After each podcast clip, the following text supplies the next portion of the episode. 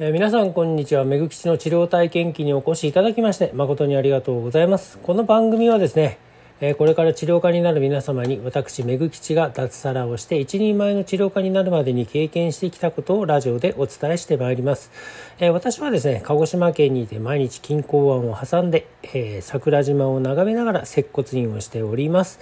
え治療科の世界はですね知らないことの連続なんですが日々新しい治療法が生まれております、え勉強しきれないくらいの数多くの治療法がございますが、えこれまで29年間の臨床経験から得られた知識をですね徐々に公開していきますね。え、それでは、え、今日はですね、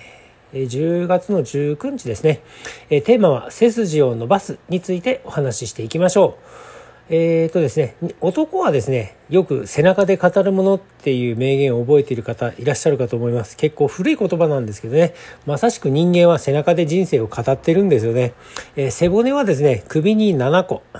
胴体部分、胸のところにですね、12個、腰のところに5個。合わせて17個あって合計24個。存在しております。その周りに頭を構成する頭蓋骨っていうのがあって胸を構成する肋骨とか胸骨とか肩甲骨というものがあって胸腕の骨骨盤があって足の骨っていう感じで付属しております。骨を中心にですねあの骨膜ですとか人体ですとか筋肉内臓皮膚の順番で取り巻いているんですけれども私たちの体いわゆる人体です、えー、背中の状態を見るとですねその人の背中にはその人の体にはですねこれまでの人生における生き様っていうのが記録されてるんですよね、えー、どのような筋肉活動をしていたのかどのような骨格の癖があるのかどのようにですね重心軸を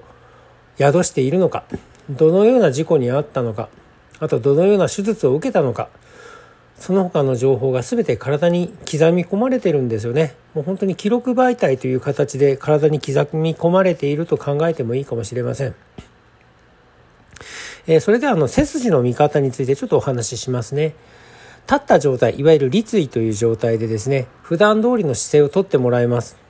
だからまあ後ろからま背筋を見るとですね、人それぞれの特徴があるラインを描いているのがわかるかと思います。通常ですね、えー、3つに区分されます。まず猫背って言われる猫背姿勢ですね。次に2つ目、側腕姿勢というのがあって、3つ目に不当姿勢。傾いている姿勢っていう形ですね。この3つに区分されます。だから個人個人に癖があるので、十人十色の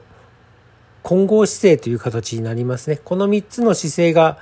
うまく折り重なって組み合わさってしまったような姿勢が、まあ、人それぞれの体の背筋という形になります。そこで治療家っていうのは考えるんですよね。なぜ猫背になってしまったんだろうか。なぜ側腕症になってしまったんだろうか。なぜ体を支えるために重心を移動させる姿勢、いわゆる不当姿勢を取らなければいけなかったのだろうか。と考えるんですよ。仕事なのか、スポーツなのか、日常生活なのか、もしくは事故、病気、手術によるものなのか。そうですね。例えば、あの、仕事の場合、まあ、立ち仕事の場合ですね。まあ、言うと、まあ、縦方向が、ま、ローテーションしてしまう状態。まあ、ローテーション、いわゆる骨と骨組みのバランスが少し崩れた状態ですね。だから、まあ、それによって筋肉のアンバランスが起こるっていう形。えー、座り仕事の場合はですね、縦方向のローテーションに横方向のローテーションが加わります。そしてそれにプラスアルファ前後筋肉のアンバランスが加わって、座り仕事の体を形作ります。で、次にまあ重労働の場合ですね、荷重筋肉がアンバランス。いわゆるあの、筋、まあ、重みが変わった、かかったことによって筋肉に負荷がかかりすぎてしまってアンバランスを作った状態。それとプラス荷重に対する重心軸のアンバランス。まあ、人間、重心っていうのが存在するんですけど、それはまあ正中線の中にあって、だいたい上下3分の2の1ぐらいにあるようなのが、まあ重心軸と言われてるんですけど、その重心の軸に沿ってないところ、まあそういわゆるアンバランスになる姿勢っていうのも労働によって起こることがございます。あと、スポーツならですね、オーバーユースですね、使いすぎ部位の損傷によって、まあ、その痛みを受けるような形の頭皮姿勢などがございます。あと、怪我の場合は、まあ、損傷部位による頭皮姿勢ですね。で筋肉の酷使だったら、まあ、使用筋肉のアンバランスが起こりますし日常生活ならですね、まあ、リラックスする時の姿勢によって、まあ、筋肉の癖が生じるという形であと生活様式による姿勢、まあ、これも同じく筋肉の癖になりますね。え、人間の姿勢はですね、まあ、それぞれの生活環境条件によって異なるんですけども、その姿勢をベースにいろんな症状が発生していると考えるべきでしょうね。例えるならばですね、雨漏りがして畳が濡れている家があったとします。A さんはですね、まあ、濡れた畳、あまあ、濡れた畳をですね、タオルで拭いて、まあ、なんとかしのごうとします。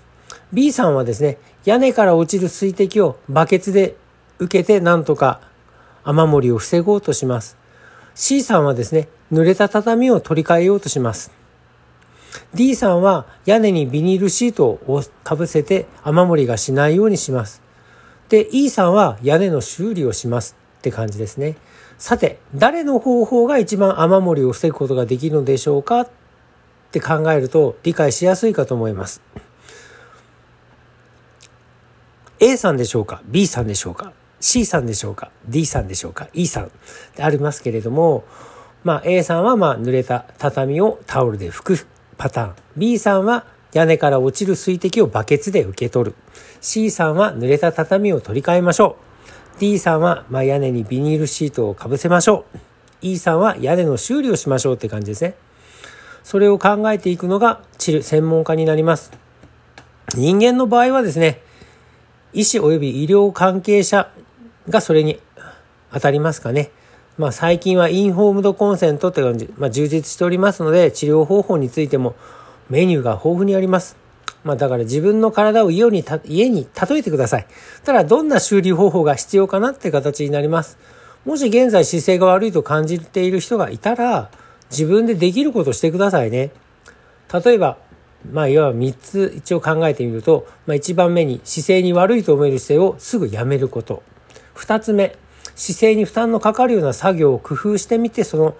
作業負荷を小さくすること。